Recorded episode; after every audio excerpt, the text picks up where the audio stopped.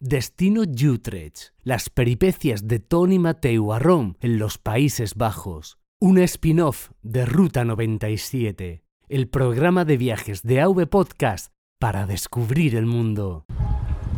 Hola a todos y a todas, ¿qué tal estáis? Y bienvenidos al primer episodio de Destino Utrecht, el programa spin-off de Ruta 97 en el que voy contando mis peripecias en los Países Bajos. ¿Qué tal estáis? Yo soy Tony Mate Barrón y actualmente me estoy, bueno, me encuentro en el tejado, en, el terrado, en el tarrat, como se dice en Cataluña, del edificio de mi casa, observando las vistas que, que, nos brinda Barcelona en el paralelo. Ahora mismo estoy viendo el Hotel Vela, el Mare Magnum, el Puerto Olímpico, toda una pasada.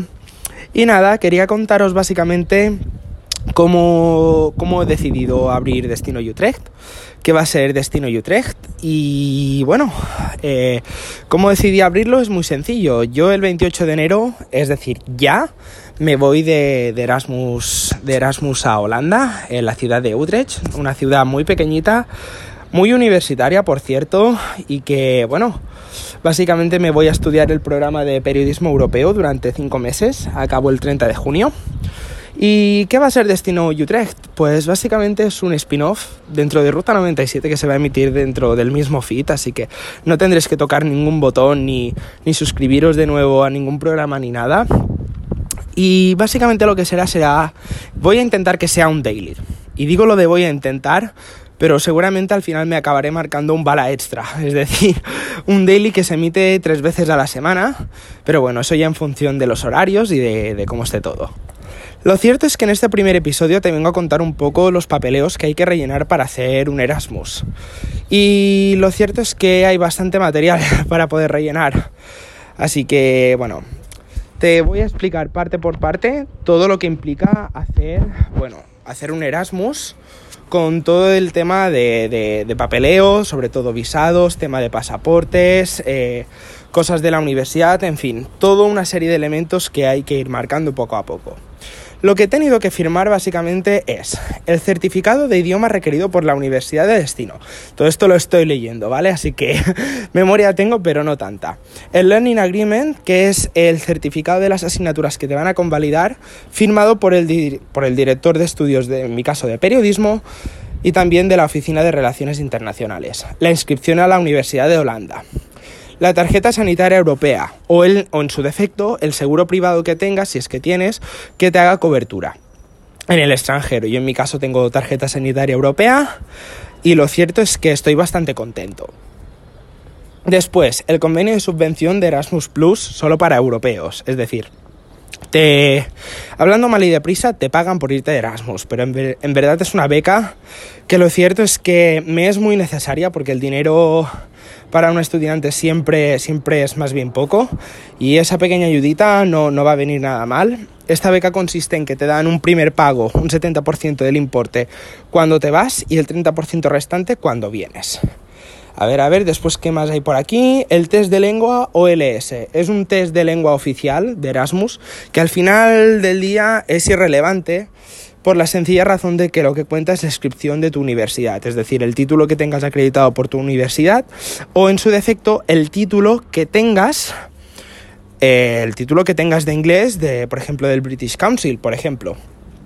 Después eh, la búsqueda de alojamiento. Eso ya va a dar para otro podcast, para otro episodio de Destino Utrecht, que vas a escuchar en unos días. Y lo cierto es que ha sido uno de los puntos más complicados, pero en el que he tenido más suerte. Así que esto del alojamiento en Holanda es un mundo totalmente aparte que ya, que ya os iré contando. Y nada, eh, luego me ha quedado el Learning Agreement, que es el tema de las asignaturas, firmado por la Universidad de Destino, que por cierto me pasó una cosa bastante curiosa, que es que me lo denegaron y al cabo de tres días me enviaron un correo diciéndome que lo habían aceptado. No sé, supongo que errores de procedimiento de burocracia o algo así.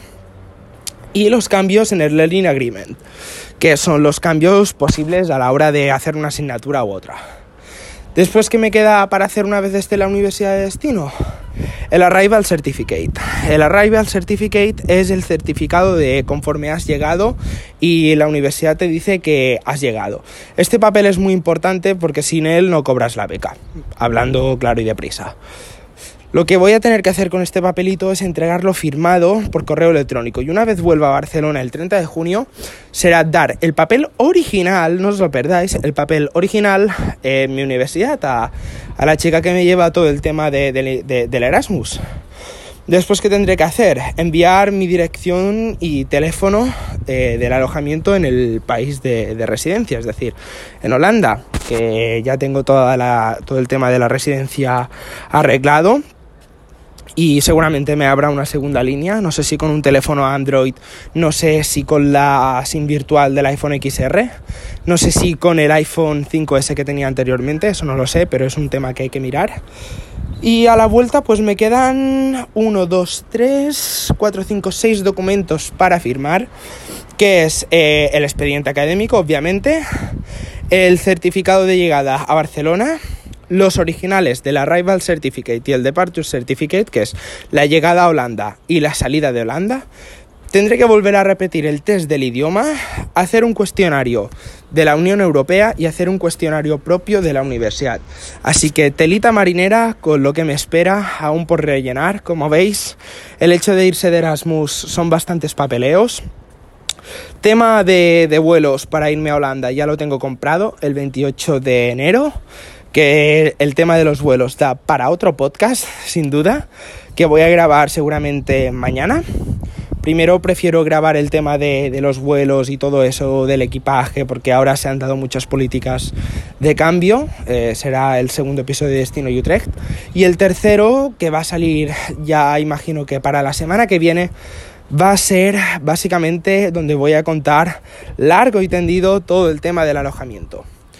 Recuerda que nada, nuestro patrocinador es neodigit.net, que es donde tenemos alojados todo, todo el percal de AV Podcast. Tenemos el soporte de audio VIP de Madrillano, estamos en Spotify, estamos en Apple Podcast, estamos en iVoox. Puedes buscarnos en tu, en tu podcatcher favorito con fitpress.me barra ruta 97.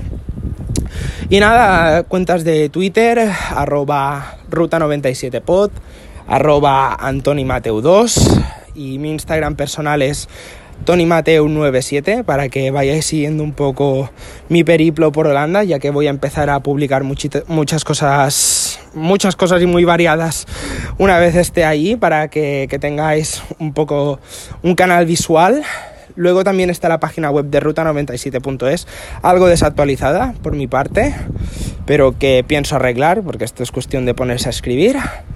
Y nada, muchas gracias a, ti por escucharme en esta nueva aventura del podcast de Ruta 97. Si te gusta puedes dejar un like en iVoox y una reseña de 5 estrellas en Apple Podcast, que esto ayuda mucho. No olvides suscribirte.